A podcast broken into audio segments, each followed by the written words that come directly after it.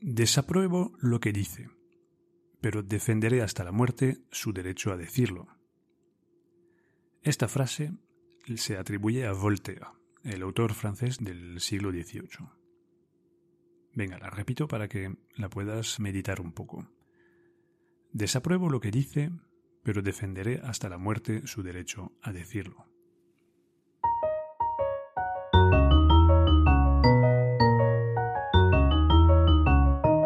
Te llames Aristóteles o Antonio García, Marie Curie o María Pérez, cuando no piensas, la lías.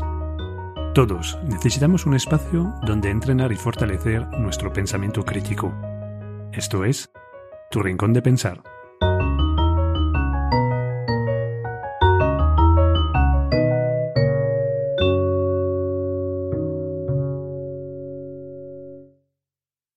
En el episodio de hoy me gustaría comentar una tendencia que observo. Una tendencia que consiste en defender la censura, para hacer literalmente desaparecer esos discursos que nos molestan, nos ofenden o nos disgustan. No sé si tú has observado esto en tu entorno, pero es algo que a mí me, choca muchísimo. Yo lo observo sobre todo en, redes sociales, donde la gente ya no tolera que haya discrepancia y, la, gente tiene una tendencia a reclamar la censura para quitarse del medio a esas cosas, esos argumentos que no van en su sentido. Para hacerlo más concreto, voy a comentar un caso muy específico del pasado mes de mayo. Pero para no hacer publicidad a los protagonistas, no los voy a nombrar. Te voy a contextualizar todo, pero no voy a nombrar los protagonistas. Todo empezó con una llegada de inmigrantes ilegales grabadas por las cámaras de televisión en las que se puede observar una chica joven, voluntaria de la Cruz Roja, que da asistencia a un hombre de raza negra en una playa. Y el hombre la abraza. Esto es la situación inicial. A partir de este momento se va a desatar una tormenta. La chispa que enciende allí la red es un tuit en el que una persona se burla de esta chica de la Cruz Roja, tratándola de ingenua e insinuando que el inmigrante que, se, que la abraza tiene motivaciones sexuales, que no es, no es un agradecimiento, no es eh, un hombre destrozado que busca consuelo, sino que es alguien que intenta ahí aprovecharse de esta, de esta chica. Y, y este comentario desató una tormenta en Twitter. Se pidió y se consiguió el borrado del tweet en cuestión, por el motivo de que era ofensivo para la voluntaria de la Cruz Roja y racista. Muchos pedían también, por cierto, el cierre definitivo de la cuenta. Te voy a leer algunos de los tweets, voy a cambiar algunas palabras para que, como, no quiero que se pueda identificar a las personas, eh, pues, eh, pero te los voy a mencionar resumiéndolos. alguien dice, por ejemplo, que a estas alturas este tweet siga por aquí y no hayan suspendido esta cuenta, pues eso da una medida del problemón que tenemos en esta red social. Otro le contesta a este señor, pues yo ya lo he denunciado. A ver qué hacen a partir de ahora. Otro dice, la Cruz Roja debería denunciar esto. Y también a la malnacida que inició todo esto. Twitter debería cerrar su cuenta por incitación al odio y no dar altavoz a los nazis día sí y día también porque esto da dinero. Y finalmente, otro comentario de alguien que dice, ver como algunas personas sexualizan un abrazo de apoyo, me reafirma en la posición de que no se puede tener amigos de cualquier ideología. Bueno, y esos son ejemplos entre muchos. Entonces ves, un poco el, tipo de reacciones que se generan. Yo no comparto lo que hay detrás del, del tweet que enciende la red y que, que sospecha que este este inmigrante pues tenía malas intenciones en este abrazo, no, no, me parece que sea muy elegante ni, ni, útil, pero de ahí a reclamar por esto el cierre de una cuenta de Twitter me parece ya un, un paso que yo personalmente no daría, me parece una censura completamente desmesurada. Y eso es un ejemplo entre muchos. Te recuerdo que Twitter llegó a cerrar la cuenta de Donald Trump a raíz del asalto al Capitolio, que siguió su, su derrota en las elecciones presidenciales, donde se jugaba la reelección y, las elecciones que ganó Joe Biden. Entonces, esto me, me lleva a formular la pregunta central de este episodio, que es, ¿de verdad los ciudadanos de las democracias occidentales queremos censura? ¿Es posible que, estemos tan acostumbrados a la libertad de expresión, de que hayamos dejado de ser capaces de, de, valorarla, ¿no? Yo, creo que a lo mejor, claro, es que si siempre has vivido en un país de libre expresión, pues acabas pensando que, no es algo tan, tan importante. Pero me pregunto, ¿no, ¿no crees que los ciudadanos de China, Rusia o Arabia Saudita, que no gozan de esta libertad, nos ven como niños bastante mimados de reclamar así una censura para cosas tan leves, entre comillas? Y otra, otra pregunta, entonces, ¿realmente nos sería más cómodo vivir en un régimen de censura?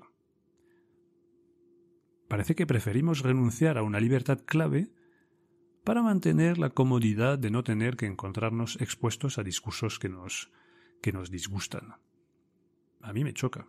De verdad, la gente es ya tan acostumbrada a vivir en una burbuja informativa, porque la gente, claro, configura sus redes sociales para escuchar solamente las cosas que le gustan, compra los periódicos donde se cuenta lo que les gustan, y todo esto ha hecho que, pues ahora tenemos la piel muy fina, ya no soportamos, no aguantamos el discurso de los otros los malos, que no piensan como nosotros.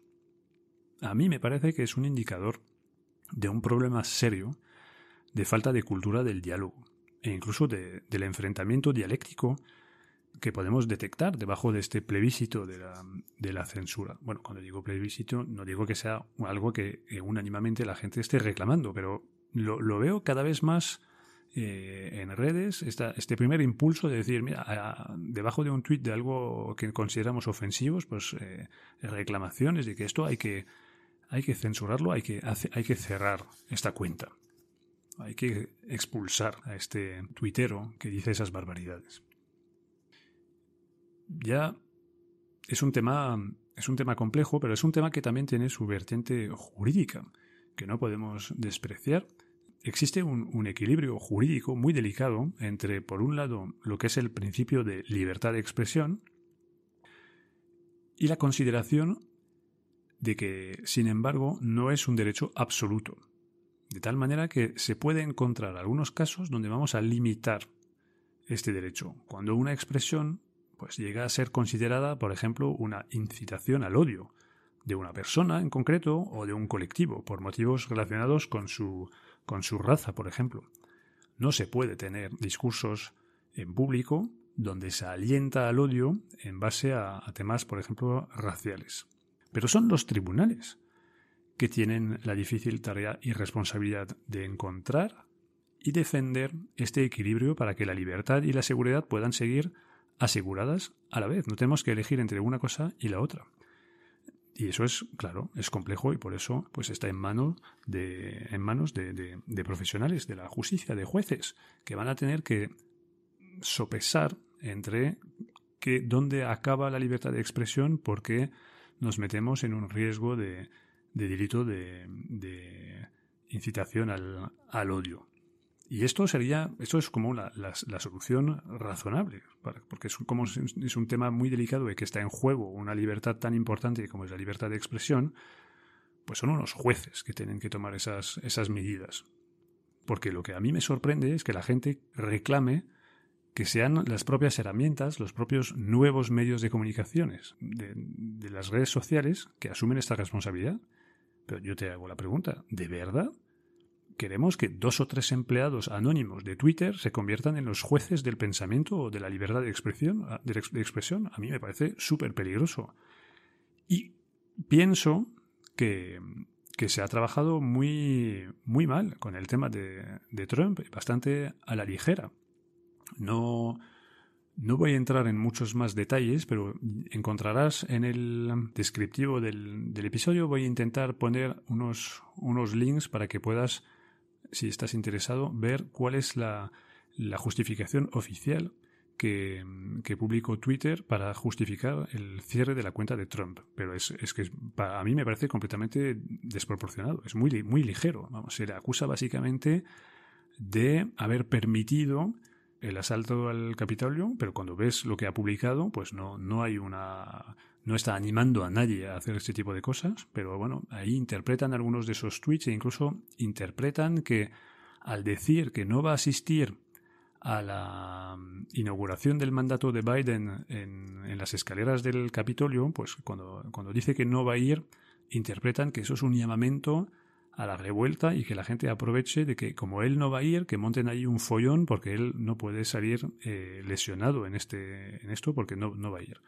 A mí me parece muy, muy límite, bueno, no, directamente no límite, yo creo que es una justificación que no, que no tiene bases suficientes, vamos, no, no se puede cerrar la cuenta de un personaje público, por mucho que no estemos de acuerdo con lo que dice, y en este caso yo personalmente pues no, no soy un gran partidario, partidario de Trump, pero yo creo que, que seamos partidario o no, no debe influir sobre nuestro, eh, nuestra reflexión sobre este tema. Hay que intentar tomar un poco de distancia y es lo que no permite este juicio en público, en directo, en las propias redes sociales. Si un juez tiene que decidir esto, por definición la justicia tiene su ritmo y el juez va a poder pronunciarse en una situación mucho más apaciguada.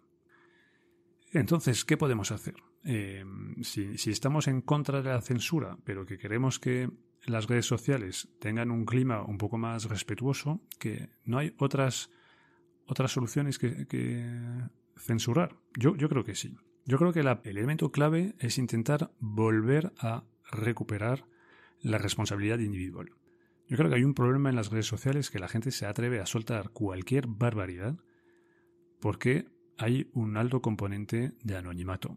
Y entonces alguien que está detrás de un, eh, de un seudónimo o de un nombre ahí graciosillo, pero bueno, alguien que está en una, en definitiva, en una cuenta donde no aparece ni su nombre ni su apellido, se permite cosas que no se permitiría de tener que usar su nombre y su apellido. Para el mejor, la mejor prueba de esto, eh, a mi juicio, es que en LinkedIn, donde que LinkedIn que, bueno, con el paso del tiempo se ha convertido también en una red social. Antes era un repositorio de currículums, ahora no sé si lo has visto, pero bueno, es cada vez más es una red social, la gente publica contenidos, opina, eh, comenta debajo de los posts de los demás. Yo no he visto ahí en LinkedIn esta deriva eh, eh, que vemos en, Twitter, por ejemplo. ¿Y por qué? Pues porque por definición en LinkedIn, como la gente tiene ahí su currículum, está identificada. Y encima se juega ahí su, su relevancia profesional. Entonces la gente ya está mucho más medida y no se atreve a decir cualquier barbaridad. Entonces, bueno, pues creo que esa es la solución, reducir el, anonimato.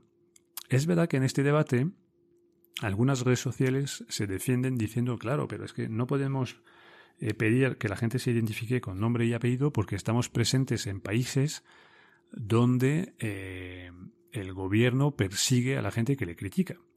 Eh, entonces, para proteger a esta gente hay que dejar que la gente pueda publicar bajo un seudónimo. Bueno, se puede entender, pero vamos, esos países no son la mayoría de los países, ¿no? Yo creo que en la inmensa mayoría de los países donde trabajan, están presentes las redes sociales, por ejemplo, el caso de España, pues se debería exigir que la gente se identifique eh, de manera completa para, para rebajar esta, esta tensión y este, este concurso de barbaridades que a veces vemos que tiene lugar en, en esas redes sociales. Yo creo que es el anonimato que lleva a excesos y que esos excesos, eh, in fine, conducen a esta exigencia casi de censura. Pero esta exigencia de censura a mí me parece súper peligrosa. Entonces, mi conclusión es que deberíamos tirar más por la vía de la, de la identificación. Ahí lo que te puedo pedir a ti es que no entres en este juego. Yo creo que, la, como siempre en este podcast, intentamos ser constructivos y yo creo que pues eh, hay que aprender a aguantarse, hay que tolerar la libertad de expresión y tolerar las opiniones que no están acorde con las nuestras y no podemos eh, tirar por la vía la más fácil que es pedir que se quite el micrófono a, a, alguien. Pues hay que aguantar y hay que intentar llevar el debate a los argumentos. No hay que entrar al trapo con la gente que suelta barbaridades, hay que ignorarles y y bueno, pues eh, yo te animo a tener ahí este tipo de comportamiento responsable, de no insultar, de no soltar barbaridades, de intentar ser constructivo en las redes sociales del mismo modo que lo serías en la vida real. Bueno, terminamos este episodio y quiero compartir contigo una pequeña frustración que tengo con este podcast. Es que eh, recibo bastante menos feedback o tengo muy pocos contactos reales con mis auditores. Eh, yo creo que ni el, ni el 1% de la gente que escucha el podcast ya me ha escrito para decirme qué piensa de él y, cuáles son un poco las orientaciones o los temas que les gustaría ver tratados. Entonces te animo a hacerlo, porque este podcast es tan tuyo como mío. Yo dedico tiempo a esto, pero es, para ti. Eh, entonces, por favor, mándame tus, tus comentarios, críticas, sugerencias. Por ejemplo, si hay un tema concreto que te encantaría ver tratado en un futuro episodio, pues contámelo. Lo más fácil para contactar conmigo es mandarme un mail. Te recuerdo la dirección de email info arroba